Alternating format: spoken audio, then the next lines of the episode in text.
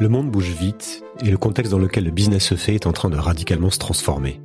Les nouvelles exigences sociales, énergétiques et environnementales en particulier exigent de tous les acteurs économiques qu'ils se remettent en question. Il s'agit de repenser sa raison d'être, de limiter son impact négatif sur les ressources et la planète, d'arbitrer entre l'impératif du long terme et les contraintes du court terme. Bref, de faire autrement, d'inventer une autre économie plus respectueuse du vivant. Mais quoi exactement? Comment faire concrètement et dans quel ordre? Quels sont les meilleurs outils, les méthodes et les inspirations pour transformer les entreprises en profondeur? Reboot Business est une enquête pratique d'Impact Labs sur ce monde économique en transition, confronté à l'urgence et à la difficulté de changer. Reboot. Virginie Resson est géopolitologue et prospectiviste. Longtemps sur les terrains de crise et de conflits pour des organisations internationales, forte de 30 ans d'expertise géopolitique, prospective et sociétale, elle accompagne désormais les entreprises dans la transition.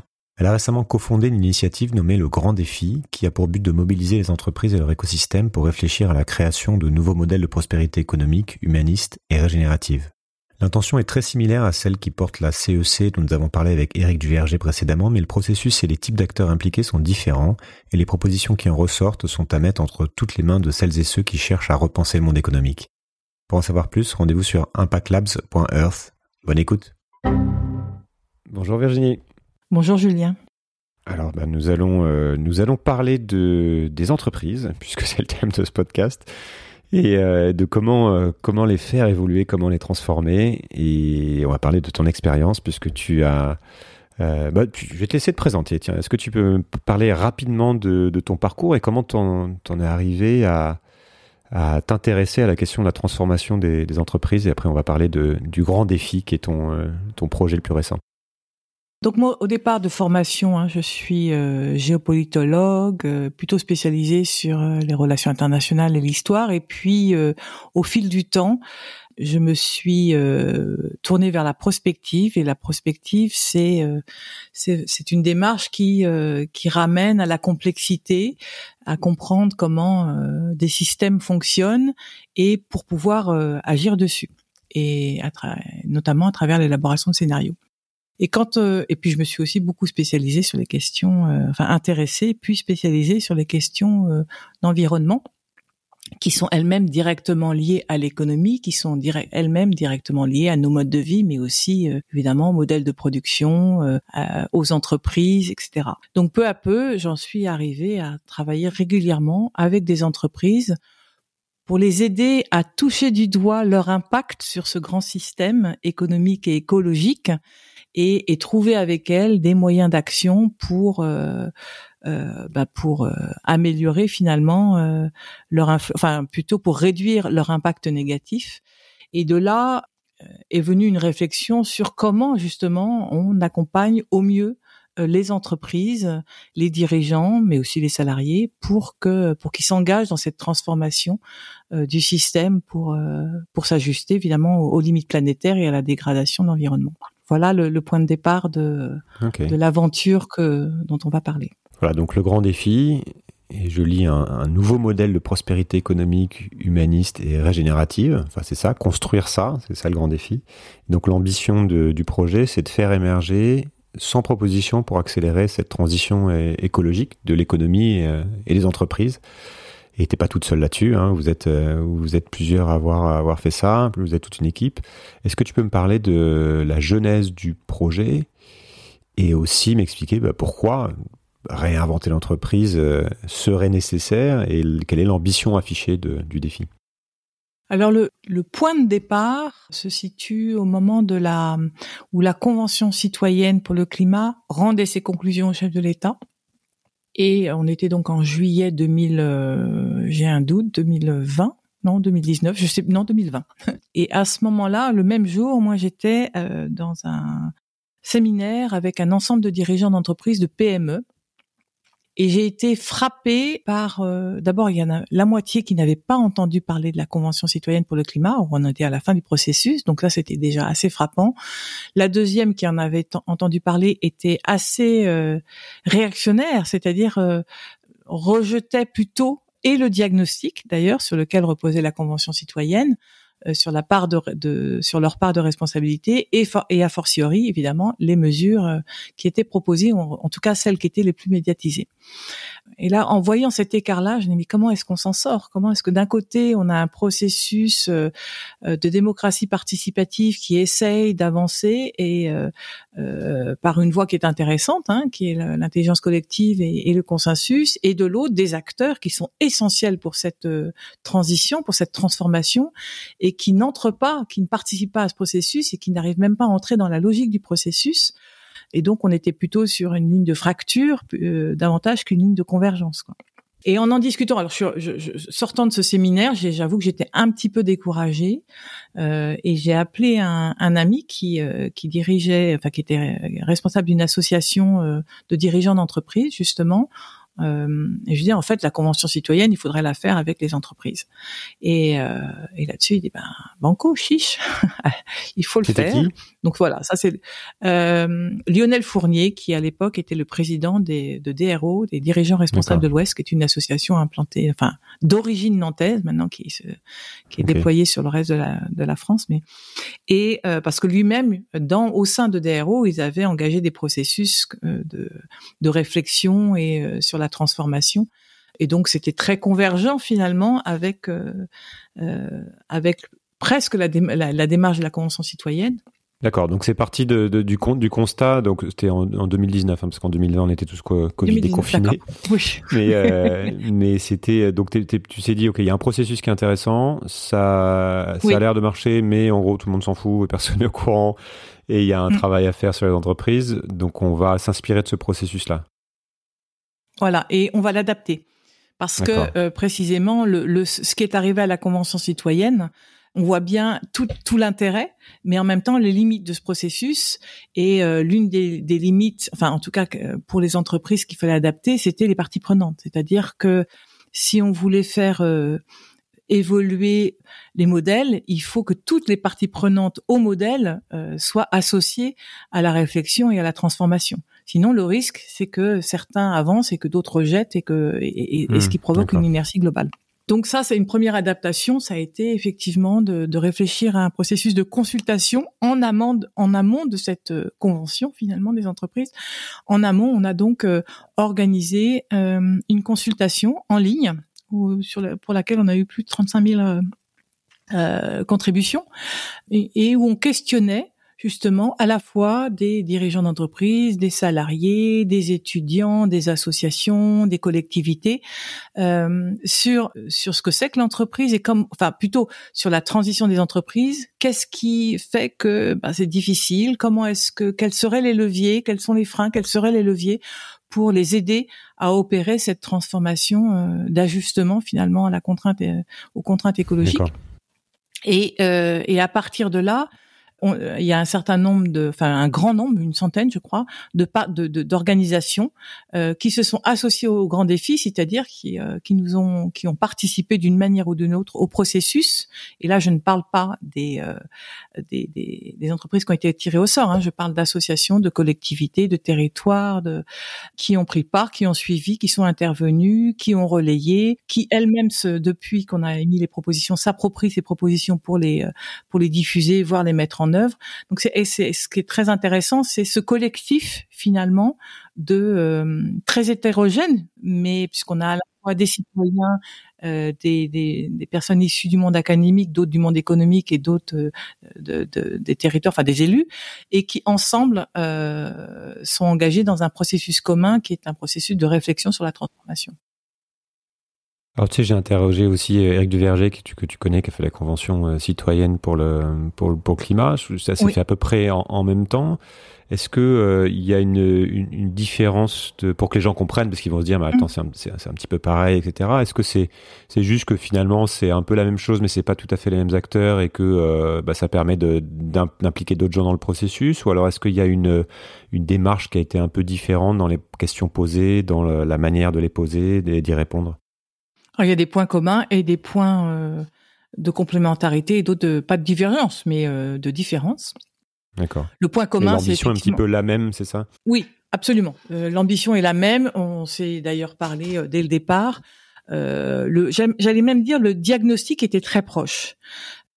Sur euh, pourquoi est-ce que les enfin la perception hein, euh, nos perceptions étaient très proches sur euh, la, sur les, les, la difficulté des entreprises sur le constat la difficulté des entreprises ou d'un grand nombre d'entre elles en tout cas pour s'engager dans mmh. cette transformation et sur les raisons alors simplement Eric et, et, Yannick et toute l'équipe de, de la CEC se sont plus centrés sur le rôle du dirigeant ce qui est, euh, ce qui est évidemment très intelligent et, tout à fait central.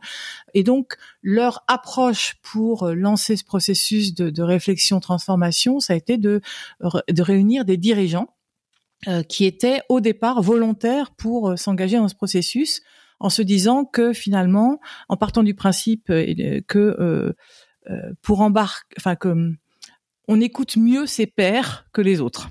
Et donc, euh, l'émulation euh, des dirigeants entre eux permettrait d'être, euh, devrait leur permettre d'être contagieuse. Et c'est ce qui se passe. Et là-dessus, ils ont tout à fait réussi mmh. leur leur pari. Ils ont tenu leur pari, puisque effectivement, maintenant, on voit que ce processus se multiplie dans les régions en France, parce que, mais ça reste quand même une affaire de finalement de dirigeants. Donc ça, c'est une approche que moi je trouve extrêmement intéressante et certainement très efficace.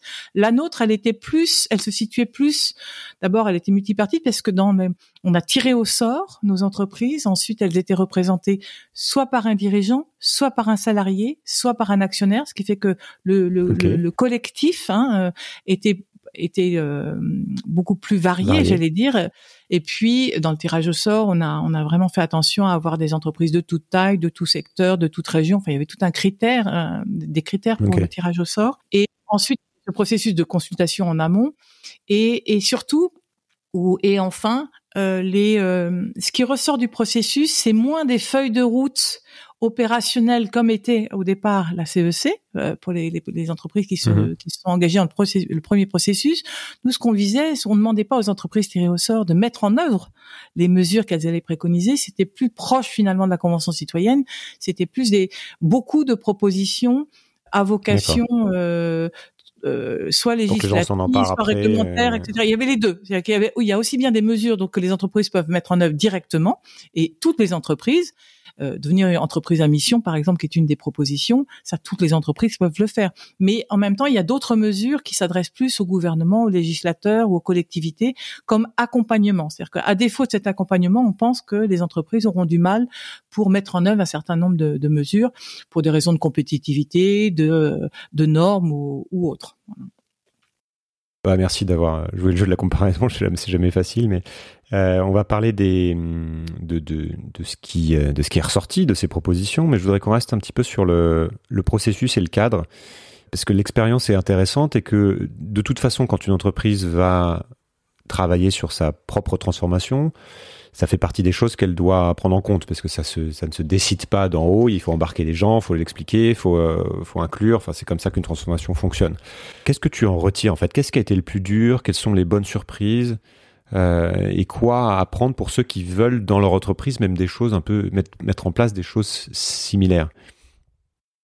Euh, ce que j'en retiens, alors euh, la, plusieurs choses, et y compris des choses qui dépassent finalement le cadre de l'entreprise. Ce que je trouve très intéressant dans ce type de processus et de démarche, c'est qu'elles permettent d'avancer, de progresser, de débattre et, et, d'avancer concrètement avec des propositions pour des euh, problématiques qui sont à la fois complexes et euh, qui, qui, qui demandent d'avoir de, de, de s'engager à long terme. Ce que je veux dire par là, c'est que on voit bien aujourd'hui que pour des problématiques euh, euh, comme l'environnement en particulier, mais pas seulement, euh, qui finalement touchent à tout le système, hein, comme on le disait tout à l'heure. C'est aussi bien d'ailleurs la santé que l'économie, que, beaucoup de problématiques, et qui demandent des, des, des changements de fond, fond vraiment, et, et des efforts maintenant pour des résultats dont on pourra percevoir, enfin qu'on pourra percevoir seulement dans 10, 20, 30, 50 ans ou plus pour le changement climatique,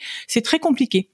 Parce que s'engager maintenant pour quelque chose dont on ne verra pas le résultat, pour un élu, c'est sacrifier sa carrière politique, en gros, par exemple. Oui, se prendre un énorme risque, oui. Voilà. Euh, pour les dirigeants, à qui on demande, à qui les actionnaires demandent des résultats, et non pas de d'économiser. On ne demande pas aujourd'hui, enfin, les actionnaires d'une entreprise ne demandent pas au CEO, aux dirigeants d'économie, de, de, de rendre compte pour l'instant sur les le carbone qu'il a économisé ou les ressources qu'il a épargnées. Hein, c'est l'extraction qu'il a évité. On lui demande des résultats. Euh, ça commence, mais, de, ou, mais de toute façon, ça va être euh, du court terme. Ça commence à, la faveur de, de, de, du, du, du, reporting extra-financier. C'est ça qui amène euh, et, et, de la et, de la progression de la notion de SG, de, etc. Mais s'il n'y avait pas cette contrainte, je suis pas sûr fondamentalement que les choses euh, évolueraient aussi vite qu'elles semblent vouloir évoluer maintenant. Donc, ce qui est intéressant, en tout cas, dans ce, dans ce type de processus, c'est que ça permet d'embrasser cette complexité et d'accompagner finalement la démocratie. C'est un appui à la démocratie. C'est-à-dire que là où l'élu il est coincé parce que parce qu'il faut qu'il justifie, euh, qu'il me prouve en, 3, 4 ou 5 ans que la mesure qu'il a engagée, elle est efficace, elle est pertinente, ce qui est très compliqué pour ce type de, de problématique-là euh, eh bien, euh, ce, ce, euh, cet accompagnement démocratique, quelles que sont les conventions, pour moi, il est très intéressant. La et, et, la deuxième chose, c'est que dans ce processus-là, et ça c'est un deuxième point que je retiens, il y a toute la formation. Les questions complexes, elles, elles, elles exigent, euh, elles demandent de la part pour les décideurs d'être formés finalement.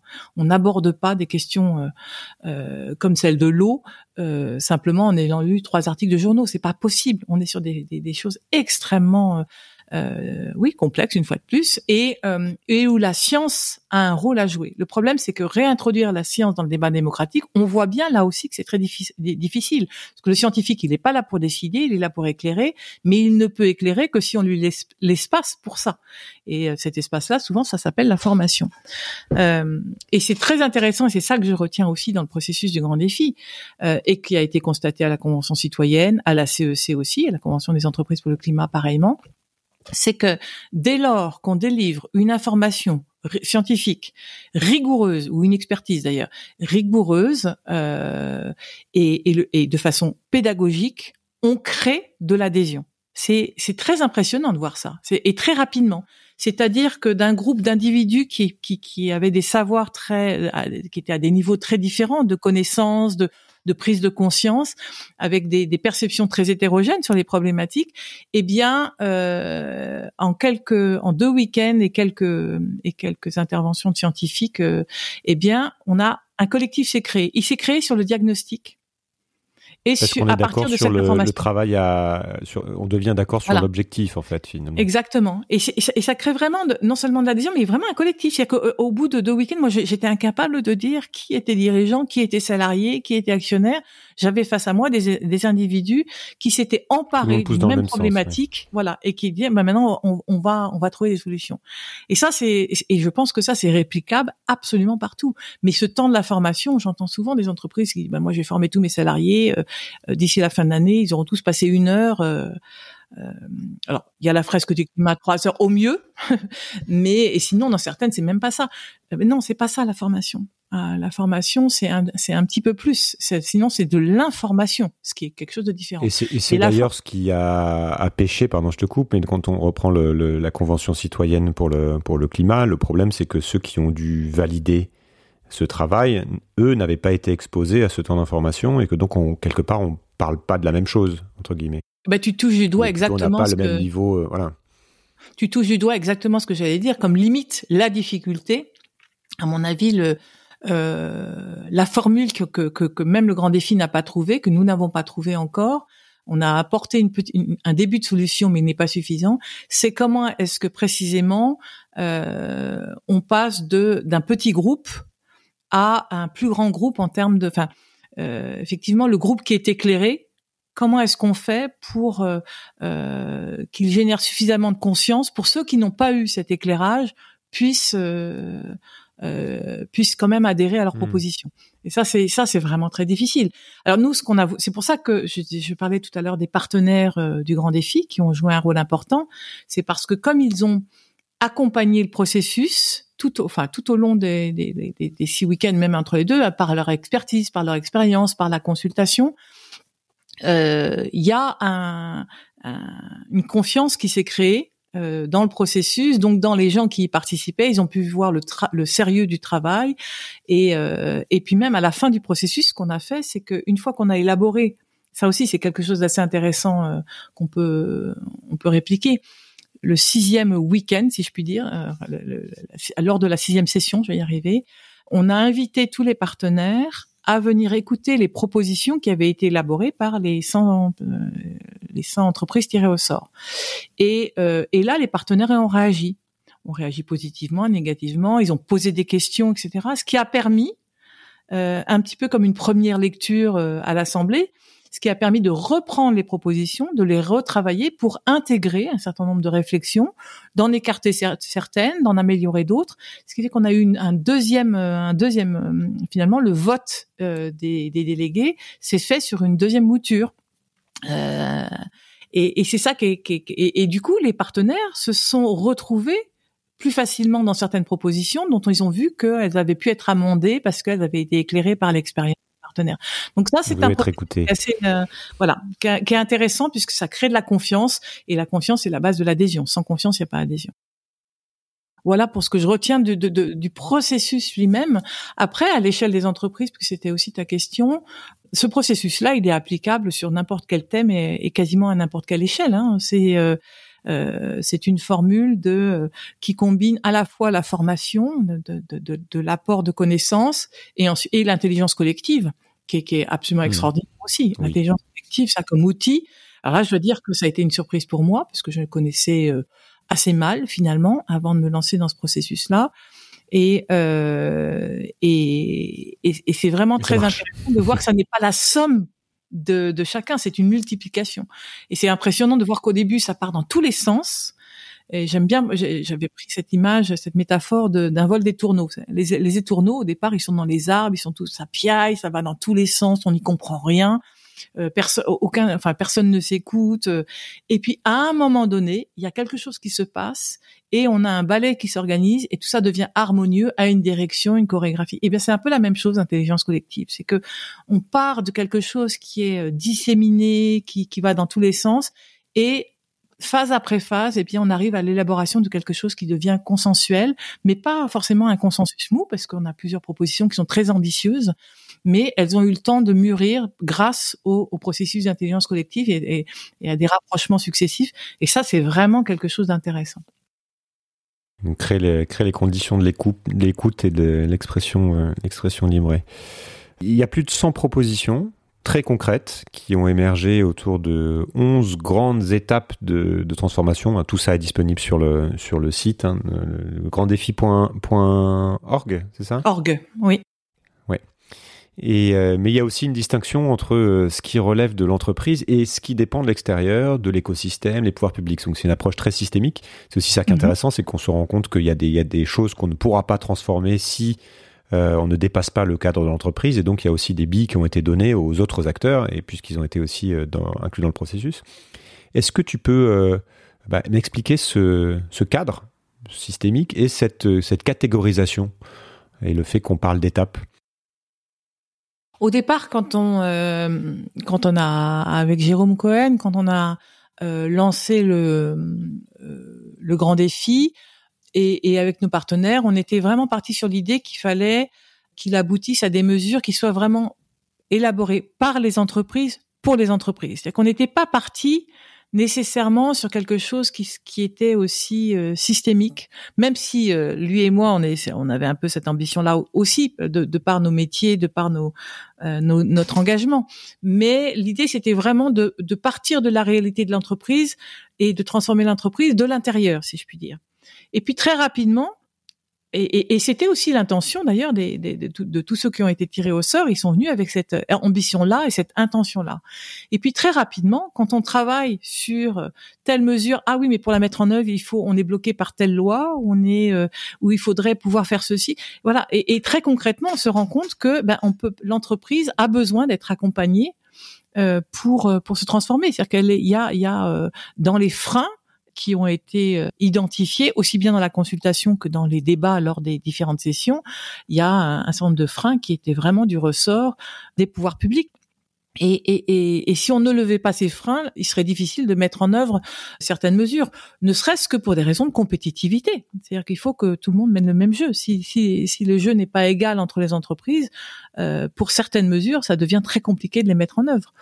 Après, il y avait aussi des histoires de normes, c'est-à-dire que des normes qui sont conçues à une époque peuvent devenir euh, contre-productives à d'autres. Quoi.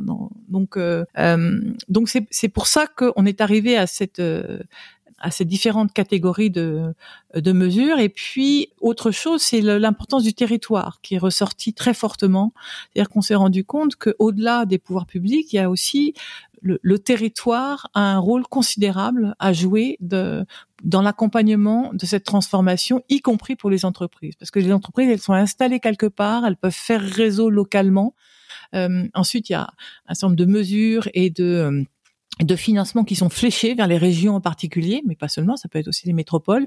Et donc, il fallait absolument, impérativement associer, euh, enfin, dans les mesures, tenir compte de cette dimension territoriale. Euh, donc voilà pour cette, ces, ces, différentes catégories. In fine, c'est toujours l'entreprise qui est au centre à une ou deux mesures près qui, euh, je pense à, par exemple à, à, à l'idée de faire un, un plan une campagne nationale sur la biodiversité. Là, c'est plus une, voilà, ça c'est pas directement dirigé vers l'entreprise, même si in fine, on a besoin de ça. Chaque fois, c'est le point de départ, c'est on a besoin d'une sensibilisation massive sur ces questions-là pour que les entreprises puissent s'emparer de ces problématiques en interne. Donc, euh, donc on peut dire que c'est aussi lié, bien sûr, mais c'est moins direct que certaines mesures qui sont vraiment sur, euh, par exemple, le fait d'avoir un administrateur. Euh, qui soit un expert sur les questions d'environnement, ça c'est vraiment, euh, j'allais dire, il n'y a même pas besoin de la loi. Le rendre obligatoire pourrait être une chose, mais là en l'occurrence c'est pas le cas. C'est la proposition, c'est de se dire, il faut qu'à toutes les instances, à tous les niveaux de l'entreprise, il y ait des gens qui soient, euh, qui aient cette vision systémique et, et, et quasi scientifique des problématiques environnementales. Oui, parce que quand on parle de transformation, il y a, le, il y a la transformation interne de l'entreprise sur lesquelles euh, bah, les dirigeants souvent ont la main et vont pouvoir, euh, vont pouvoir avancer peut-être plus vite. Mais il y a aussi une autre dimension dont on parle d'ailleurs pas souvent, qui est la possibilité de faire du lobbying positif auprès de, l'industrie, auprès de la région, auprès de tout un tas de choses. Et donc vous avez inclus aussi comme étant, comme faisant partie du rôle de l'entreprise qu'elle peut se donner à elle-même. Est-ce que c'est dans les. Je voudrais qu'on revienne sur les, les 11 étapes que vous avez identifiées. Alors, je vais les citer pour voir si ça. Je voudrais comprendre si, si ça ne concerne que l'entreprise et, euh, et que dans, dans, quel moment ça la, dans quel, à quel moment ça la dépasse, justement. Alors, il y en a 11 gouvernance, engagement, financement, outils de production, production, logistique, conditionnement, distribution, communication, comptabilité, rémunération. Et on a une espèce de roadmap complète de transformation, puisque vous mettez un peu les, les, les choses dans, dans l'ordre. C'est-à-dire que les sujets doivent, devraient être pris un par un, à peu près dans cet ordre-là, si j'ai bien compris. Quels sont les, les, points clés et les sujets pivots? Et, et, comment vous avez fait le tri entre euh, les sujets à très forte valeur ajoutée, à fort niveau d'impact et, et, les autres et enfin voilà comment comment comment vous êtes arrivé à cette organisation qui fait qu'on parle d'étapes justement? Alors ça, s'est fait de manière assez empirique, hein, pour être sincère. C'est-à-dire que au, départ, on avait euh, organisé les discussions en atelier, parce que évidemment, on peut pas débattre de tout euh, à 100. Donc, on a divisé un petit peu toutes les problématiques qui ont été identifiées euh, lors des toutes premières sessions. On, on, on, pour organiser le travail euh, des, des, des, délégués, on a organisé des, des ateliers thématiques et euh, ce qu'on appelait dans notre jargon des briques. Et on en avait six six briques thématiques. Et puis, euh, et puis après, est, est, arrivé le moment où euh, on, on, voyait que des propositions émergeaient dans plusieurs euh, plusieurs briques, plusieurs plusieurs ateliers en même temps, parce que précisément c'était des, des mesures qui étaient transversales. Donc on a ajouté un groupe qui s'appelle euh, un atelier sur les mesures transversales. Mais après, qui c'était compliqué parce que euh, ça, ça, ça, pouvait faire euh, euh, le passage d'une thématique à l'autre. Et donc petit à petit, c'est dessiné finalement ce parcours au moment où il a fallu rendre compte et organiser la, la, la, la, présentation des propositions, notamment aux partenaires. Eh bien, en les relisant, parce qu'on les a toutes relues avec l'équipe et avec des experts, euh, bah, petit à petit et, et, a émergé cette, cette systémie. Et, je dois dire que là-dessus, je vais dire son nom parce que c'est vraiment elle qui, qui l'a fait, le, qui l'a révélé au départ. C'est Sandrine Bissoulet qui fait partie de l'équipe euh, du grand défi et qui en essayant de, d'imaginer un schéma de restitution eh bien euh, a fait ressortir euh, cette cette progression cette thème, de, thématiques et une fois qu'elle avait mis en place ça, ça, sonnait comme une évidence. Donc en fait ça préexistait mais elle a réussi à le, à le révéler. Et ce qui est très intéressant c'est que ça permet de, cheminer, de, de, de dessiner un espèce de chemin euh, effectivement de, des mesures de du moment où euh, eh bien on réfléchit à sa stratégie et comment on y réfléchit, avec qui on y réfléchit, sur quelle base on y réfléchit, et ensuite comment on la finance, comment on la met en œuvre, euh, comment on, ensuite on, on distribue, on la fait connaître, et puis euh, euh, et, et jusque jusqu'à l'étape de rémunération, qu'on va dire qui est, qui est la fin du, du, du cycle, avant de, de, réentamer un deuxième cycle. Et donc c'est euh, c'est comme ça que ça a été imaginé. Et en termes d'impact, en fait, on s'est appuyé beaucoup sur des experts, c'est-à-dire qu'on avait les sans délégués, on avait des scientifiques au début, mais on avait on a on participait aussi aux sessions euh, des experts de, je sais pas, de euh, sur les sur la le reporting euh, extra-financier. On avait des personnes du CDP, on avait des spécialistes de la finance, des spécialistes de la communication. Enfin, sur toutes ces thématiques-là, on avait des experts et qui sont venus aider, non pas souffler, loin s'en faut, des propositions aux, aux, délégués, enfin, mais plutôt les aider à hiérarchiser et à préciser leurs pensées pour pouvoir justement mesurer bien l'impact.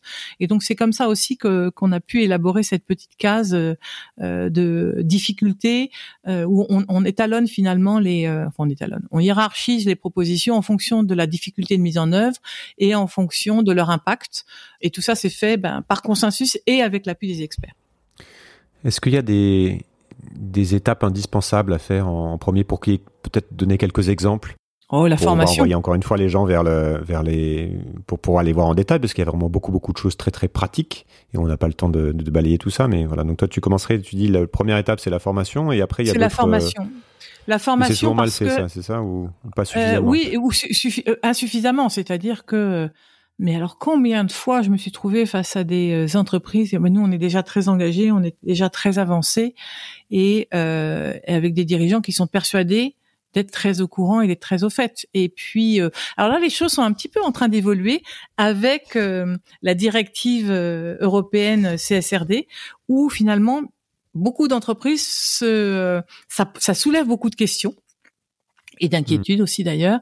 Et ce qui fait que maintenant, on voit un espèce de boom, enfin une demande qui a beaucoup augmenté pour acquérir davantage de savoir. Euh, alors j'espère que ça n'est pas que technique pour pouvoir remplir les cases de la du futur euh, de, la, de la future loi, mais euh, mais en tout cas il y a y a une aspiration à mieux comprendre et à, à mieux discerner les choses. Mais enfin, on, on, ça c'est au niveau des dirigeants, mais après au niveau des salariés, demander aux gens de transformer, de changer, d'innover, de renoncer, sans que sans donner du sens à tout ça, c'est pas possible. Et donc c'est pour ça que la formation c'est pas qu'une question de connaissance, c'est une question de euh, euh, d'appropriation et de mise en mouvement, de mise en, en acceptation, j'allais dire, euh, du changement. Voilà. Expliquer le pourquoi en fait. C'est-à-dire si les gens n'ont pas compris le pourquoi, parce qu'à la limite, une fois que tu as compris le pourquoi, tu peux peut-être, peu importe la direction, chaque entreprise va trouver Exactement. Sa, propre manière mm. de faire les choses, même si, comme tu le dis, il y a quand même un cadre, parce que c'est un peu tout le temps les mêmes sujets qui reviennent. L'ordre n'est pas forcément très important, c'est ça? Oui, le pourquoi et puis aussi le euh, pour transformer la contrainte en projet parce qu'aujourd'hui les questions écologiques elles sont avant tout et de ressources et de biodiversité pour les d'un point de vue de l'entreprise euh, ou en tout cas d'une majorité d'entreprises elles sont souvent perçues comme une contrainte.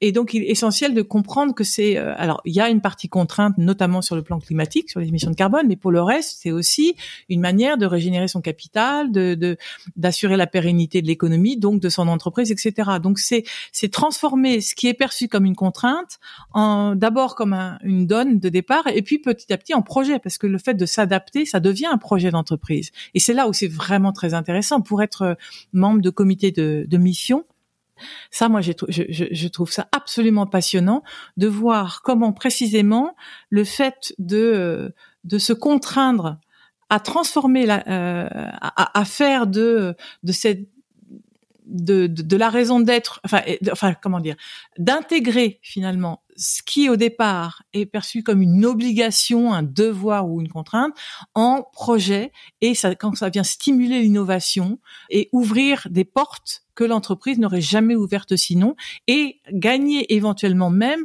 euh, en compétitivité ou en tout cas en notoriété positive, ce qui permet d'attirer des talents. Et aujourd'hui, c'est quand même quelque chose qui est important. Donc on voit bien que c'est un processus qui, une fois qu'il est amorcé, grâce notamment au départ, je vous dis, à, cette formation de, de l'ensemble des membres et cette compréhension des enjeux, eh bien à ce moment-là, la dynamique, elle, une fois qu'elle est lancée, euh, ça peut aller vite. Euh, alors je dis pas, on transforme pas une entreprise en un an, mais ça devient en soi un projet sans nécessiter attendre euh, qu'il soit. Euh, enfin, bien sûr qu'il y a les objectifs euh, quantifiés, mais il n'y a pas que ça. Il y a aussi se mettre en position, en démarche de on va relever ce défi. Et c'est ça, ça c'est vraiment euh, les propositions qui sont dans le les propositions du grand défi, c'est aussi ça. Quelles sont les les questions les plus difficiles à, traiter selon toi? Parce que, par exemple, tu as. Ce qui me vient en, quand je parle à des dirigeants, mm. souvent c'est OK, on a bien compris qu'il faut aller là-bas, mais il y a euh, une espèce de dissonance par rapport à ma nécessité, par exemple, de piloter le court terme ou ma nécessité de, de, de faire du profit, de garder les emplois. Et là, ce qu'on me demande de faire, c'est de ralentir, c'est de faire autrement, c'est de prendre des risques. Est-ce que c'est c'est de cet ordre-là les questions. Quelles sont les peurs en fait, tu vois, qui, que, que tu as pu voir émerger?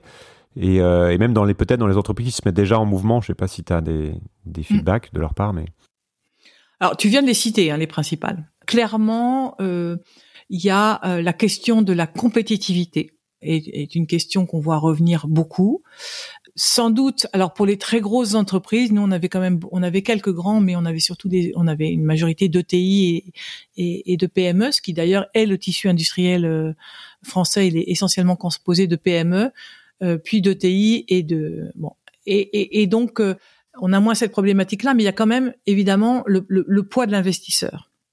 Euh, le poids de l'actionnaire et qui euh, qui n'est pas dans l'entreprise. Hein, qui est, et donc ça, cette, cette difficulté là, euh, eh bien ça, ça veut dire qu'il faut repenser, enfin qu'il faut euh, faire évoluer la gouvernance et toucher à la gouvernance d'une entreprise. Ça, c'est très compliqué. Ça, on le voit, c'est ça fait partie des questions qui sont les les plus difficiles. C'est intéressant sur le comité de mission, par exemple, c'est qu'on voit plein d'entreprises qui sont déjà effectivement très engagées, qui font des choses qui ressemblent enfin qui, qui, qui, qui ont des projets ou qui euh, et et qui des stratégies euh, qui leur permettraient de devenir euh, entreprise à mission et de tenir les engagements d'une entreprise à mission, de pouvoir être opposé, enfin de rendre des comptes, mais qui ne le qui ne franchissent pas le pas, probablement par peur de toucher à la gouvernance. Ça, c'est vraiment quelque chose qui me frappe. Euh, ensuite, on voit bien qu'il y a chez un certain nombre d'entreprises des discussions euh, autour du terme de la croissance. C'est-à-dire que ce prisme de la du modèle de croissance, euh, tout en reconnaissant, parce que maintenant la, contestation du, PIB comme indicateur, etc., ça c'est admis, c'est assez reconnu par la. Mais de là à se dire qu'on peut entrer dans d'autres modèles, là il y a un pas qui reste très difficile à franchir, je trouve plus chez les dirigeants que chez les salariés, soyons clairs. Encore une fois, c'est une prise de risque. C'est une prise de risque et puis c'est aller vers quelque chose qu'on ne connaît pas. Et je pense que naturellement, finalement, euh, cette aventure-là, euh, surtout quand ça engage, évidemment, cette aventure-là qui engage euh, des salaires, enfin des, oui, des, emplois, etc. Il y a, il y a cette peur aussi hein, qui est et qui est légitime de, de, du renoncement pour un autre chose, pour un mieux qu'on ne connaît pas forcément. Donc ce passage-là, c'est un passage encore extrêmement délicat. Alors le but du jeu des propositions, c'est de le faciliter il n'empêche que euh, il y a quand même quelques une fois de plus hein, le, modèle économie en plus ça fait quand même 50 euh, ans qu'on enseigne dans les écoles de, management qu'on enseigne le, modèle de la même façon avec les mêmes euh, comment dire postulats. Et donc à partir du moment où on dit ah peut-être que les postulats ne sont plus ne sont pas les bons ne sont plus les bons ils ont pu être opérants, mais mais ils le sont plus ou ils sont maintenant devenus euh, contre-productifs. Là, ça devient difficile. Puis après, et puis la troisième difficulté, elle est liée à la, au caractère systémique. C'est-à-dire que moi, si je bouge, mais si le reste du système bouge pas, c'est vrai que je vais me retrouver en difficulté. Ça, c'est pour ça que, à un moment donné, le législateur, il est indispensable qu'il intervienne, parce que sinon, euh, on peut pas surmonter ça. Quand on est une PME, si vos fournisseurs ou vos ou les clients ou le, commandeur, le, donneur d'ordre lui-même, il n'est pas du tout dans le même dans la même démarche, ben, on se retrouve très isolé ou en difficulté. Est-ce que tu as eu des, des retours d'expérience? Parce que j'imagine qu'il y a des, des, personnes qui étaient là qui ont commencé à s'emparer de, de, cette méthode, mhm. de ce cadre, pour, euh, pour avancer. Alors c'est encore, euh, c'est encore très très récent. Hein. On, a, on a rendu euh, voilà, le, le, 9 février, donc c'est encore un peu tôt. pour l'instant, on est encore dans la dans l'essaimage, enfin plutôt la diffusion euh, de euh, des propositions. Il n'empêche que parmi, on a commencé une expérience intéressante, c'est-à-dire que on a ouvert une espèce de, de grand fichier où pour l'instant, ça s'adresse seulement aux, entreprises du grand défi, c'est-à-dire aux entreprises qui ont été tirées au sort, où elles viennent rapporter les mesures qu'elles ont mises en œuvre et qui correspondent à des propositions du grand défi. Parce qu'un certain nombre de propositions, évidemment, elles ont été aussi inspirées d'expériences. Hein, voilà. Ils n'ont pas attendu. Ils n'ont pas attendu ou ils les avaient déjà mises en mmh. œuvre et ils sont arrivés justement avec leur expérience en disant ça c'est possible, ça ça marche. Et, et ça c'est enthousiasmant aussi d'ailleurs. Hein. Euh, de s'appuyer sur des choses qui sont euh, qui ne sont pas connues et pourtant qui sont euh, qui sont pertinentes, efficaces. Alors peut-être parfois c'est pour un secteur ou ça peut être localement. tout n'est pas on n'est pas il faut savoir aussi être très résilient et très adaptable, très agile en fonction de, de la taille de son entreprise, de son secteur, de sa géographie, etc. Mais en gros, c'est très positif. Et surtout, il y a, on voit l'espèce d'enthousiasme que ça crée euh, et c'est pour ça que je, je, reviens sur le fait d'embarquer les équipes, c'est essentiel. Là, euh, je, je, pense que le dirigeant, il est sans la conviction du dirigeant, il ne se passera rien. Donc ça, c'est un prérequis absolument indispensable. Mais il ne pourra pas non plus avancer s'il n'a pas ses s'il n'arrive pas lui-même à embarquer ses équipes dans le projet euh, pour qu'elles-mêmes elles trouvent leur compte. C'est-à-dire qu'il y a toute la partie co-bénéfice qui ne se mesure que à l'expérience. Et ça, c'est très difficile hein, de transmettre le, le, l'éco-bénéfice en théorie. Et ça ne, moi, je, je le vois dans, euh, en tout cas, dans très très fort dans une entreprise dont euh, que que j'accompagne, enfin, pour laquelle je suis dans le comité de mission l'émulation, enfin l'éco-bénéfice, mais multiples euh, que euh, qu'apporte la transformation, l'évolution d'une entreprise, c'est à l'expérience. C'est-à-dire qu'on peut le dire à l'avance, ça ne convainc pas. C'est en le et donc voilà cette étape-là, elle est euh, quand elle est rapportée par un grand nombre de d'acteurs, en l'occurrence ceux du grand défi, ça c'est extrêmement ça. Ça, ça rend confiant parce qu'on se dit eux eux-mêmes entre eux ils se font confiance ils vont le partager peut-être que ça va voilà j'allais presque dire il faut le voir pour le croire en tout cas, il faut l'entendre. Mm. Comment est-ce qu'on fait quand ça bloque au niveau de l'écosystème ou du législateur? Puisque ça fait partie des questions, j'imagine qu'il y a dû y avoir pas mal de gens qui vous ont dit on aimerait bien bouger, mais on est coincé parce que euh, bah, parce que le jeu est, réglé de telle ou telle manière et qu'on dépend de ce jeu-là et que donc ça dépend de la loi ou ça dépend de voilà. C'est pour ça aussi que vous avez eu cette approche systémique, j'imagine, mais est-ce qu'il y a des, verrous bien identifiés qu'il faudrait absolument faire euh, faire sauter pour que pour que ça bouge et euh, voilà comment on fait? C'est très compliqué. J'avoue j'ai pas j'ai pas la réponse. J'ai plutôt des constats que des réponses.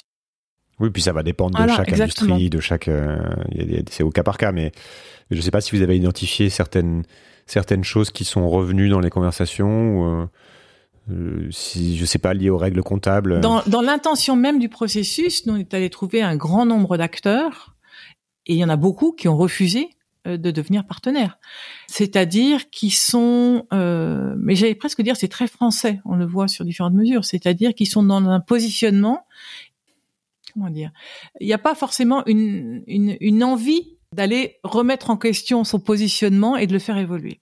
Ça c'est très euh, parce que parce que finalement le euh, l'organisation l'organisation elle vit pour la position qu'elle défend. Je veux dire c'est son euh, oh, j'arrive plus à trouver le, le, terme mais sa légitimité vient de son positionnement et donc faire évoluer sa position c'est c'est et, se mettre en position de doute c'est quelque chose qui remet en cause finalement l'organisation elle-même, tel que c'est perçu. Hein. Ça veut pas dire que moi je ne pense pas du tout ça. Je pense au contraire. Mais euh, et ça, ça, ça, on le, on le perçoit encore aujourd'hui. Ça, peut ça peut, euh, y compris d'ailleurs chez les politiques. On est encore très sur des, des, des, positions d'alignement plutôt que euh, sur des, euh, des, des, envies de débattre ou des, je sais pas comment dire, de. oui, clairement. Après. Des postures. Ouais, des, postures, voilà, mais merci. Ouais, ouais. Et donc ça, c'est quand même, ça reste, à mon sens, tel que je l'ai perçu dans cette expérience, ça reste un, un handicap parce qu'après, quand on arrive avec nos propositions, s'ils n'ont pas accepté au départ de jouer le jeu, ils sont pas très réceptifs non plus aux propositions. Soyons, soyons clairs. On a essayé d'aller trouver euh, ou d'avoir des rendez-vous chez. Ils n'ont pas, ils ont pas les mêmes niveaux d'information aussi. Oui, et puis et puis la nature même du processus, c'est-à-dire même si je me mets à la place d'un élu, euh, pourquoi est-ce que sans entreprise tirée au sort dans le cadre d'une initiative privée serait légitime Enfin, quelle est la légitimité du processus? Et ça, on nous l'a posé euh, de nombreuses fois cette question. Alors la légitimité, c'est après tout tous nos partenaires, tous les gens que ça représente, etc. Donc ne serait-ce que par le nombre, par le travail qui a été effectué, elle, elle a été démontrée. Mais au départ, il y avait vraiment ce, cette ce positionnement. Finalement, l'élu euh, qui fait les lois, il est légitime parce qu'il est élu, mais ces initiatives-là, quelle est leur leur légitimité? Et ça, c'est il y a un positionnement qui est encore à trouver pour que euh, et en plus toutes les initiatives ne se valent pas. Donc ça, c'est encore une difficulté. Euh, euh, qui, qui, va falloir surmonter. C'est ce qui est arrivé à la Convention euh, citoyenne pour le climat, d'ailleurs, exactement. Absolument, exactement. Vous n'êtes que des citoyens normaux, entre guillemets, avec un peu de mépris. Euh, vous n'êtes absolument pas légitime pour, pour comprendre tout ce qui se joue. Donc, fin de non-recevoir. Mais une fois de plus, ça, ça remet en cause le parce que parce qu'il y a cette perception que ça remet en cause le rôle de l'élu. Or pas du tout. C'est un pour moi c'est un c'est un accompagnement de l'élu pour lui faciliter la tâche et pour éviter de, de se surexposer sa euh, sa carrière par rapport aux, à cause de, d'enjeux sur lesquels euh, euh, il peut pas, il, ne peut, son positionnement l'exposerait trop. Donc c'est, c'est dommage. Mais, mais ça, pour moi, c'est un vrai. et de fait, on n'a pas. Alors le grand défi a été reçu par les équipes de Bruno Le Maire au moment de la réflexion pour la, le projet de l'industrie verte. Et puis on a rencontré ici au là, enfin il y a quelques députés curieux qui se sont adressés à nous pour euh, pour en savoir plus et qui ont après, c'est pas massif, c'est-à-dire qu'on a eu, on a reçu quelques écoutes, mais c'est euh, c'est pas euh, c'est pas massif. Oui, c'est ça, c'est pas massif. Maintenant, ça chemine. Alors le problème, c'est que moi, je suis victime de la bubble filter, c'est-à-dire que évidemment, quand on est soi-même concerné, qu'on est engagé dans le processus, etc., on a on a l'impression que tout le monde est au courant, et puis il suffit d'en sortir un tout petit peu pour se rendre compte que ça reste confidentiel. Donc c'est difficile d'avoir une une vraie vision sur la portée euh, et sur l'impact, mais euh, euh, mais je pense que quand ça s'ajoute à d'autres initiatives comme celle de la CEC e et bien d'autres d'ailleurs, mmh finalement, au bout d'un moment, ça va faire ça fait des petits, exactement. Euh, on arrive sur la question de fin. Tu es patronne d'une entreprise, d'une boîte. Tu commences, euh, enfin, tu as un, bouton reboot devant toi. Ça active quoi? Qu'est-ce qui, qu'est-ce qu'il faut absolument remettre à, plat en, priorité au niveau d'une entreprise? Alors c'est euh, voilà, moi c'est bien en amont, c'est-à-dire que euh, ma la réflexion, ce que ce que j'aimerais, il y a deux choses que j'aimerais savoir, mais c'est comment est-ce que avec mon entreprise je peux répondre euh, à des besoins euh, ou à quelque chose que je pense souhaitable pour euh, pour la société, donc d'intérêt général? Comment est-ce que je mets ma mon entreprise au service de l'intérêt général sans me retrouver prisonnière de, de devoir de euh, quasiment inflationniste de proposer. Ce que je veux dire par là, c'est qu'on est euh, dans un système où euh, finalement on est arrivé à un tel niveau de satisfaction des besoins. on a tous beaucoup d'une garde-robe trop grande, on a tous des voitures trop grosses, on a tous des appartements trop grands, on a tous voilà, on est déjà dans une société de l'excès finalement par rapport aux besoins. comment est-ce que on on, peut proposer une, des, des, services ou des produits qui répondent à des besoins, mais sans appeler à les augmenter. Voilà. Et ça, c'est pas c'est pas simple parce que euh, parce que euh, on voit bien toutes les entreprises doivent toujours renouveler leur gamme, euh, faire des offres toujours plus fréquentes, etc., etc. Et c'est là-dessus que repose finalement le succès d'une entreprise ou la perception de son succès. Comment est-ce que on déplace la notion de performance et de succès de l'entreprise euh, vers quelque chose qui est de l'ordre de la stabilité plutôt de la croissance. Et ça, je pense que c'est, euh, euh, c'est, si je devais créer une entreprise, c'est le, le, point de départ de ma réflexion et que, pour orienter à la fois la gouvernance, le business model, etc. en fonction de ça. Mais c'est pas simple parce que le système n'est pas encore à ce niveau-là. Voilà. Je ne sais pas si ça répond à ta question. Ça répond à ma question et euh, toutes les réponses de toute façon sont valables. Hein. Chacun, chacun. Je pose les questions, tu réponds comme tu veux. Merci beaucoup pour ton temps et puis euh, donc on mettra les liens sur le site euh, du podcast, mais on le répète donc legranddefi.org avec beaucoup de matériel pour ceux qui sont dans ces problématiques-là et qui veulent s'engager sur les questions de, de transition et de, de nouvelles manières de faire de la stratégie. Voilà. Merci. Merci Julien vous aurez appris quelque chose et que ça vous aura inspiré. Si vous avez aimé, n'hésitez pas à partager, à en parler autour de vous et à laisser un commentaire sur Apple Podcast. C'est toujours important, surtout pour un podcast qui se lance. Je suis Julien Devorex, l'hôte de ce podcast et aussi du podcast Sismic, qui est une enquête sur les grandes mutations du monde actuel. Impact Labs est une société de transformation durable des entreprises pour l'émergence d'une économie régénérative et vous pouvez retrouver la synthèse de cet entretien sur impactlabs.earth. Merci, à bientôt. D'accord, faisons comme ça. Reboot.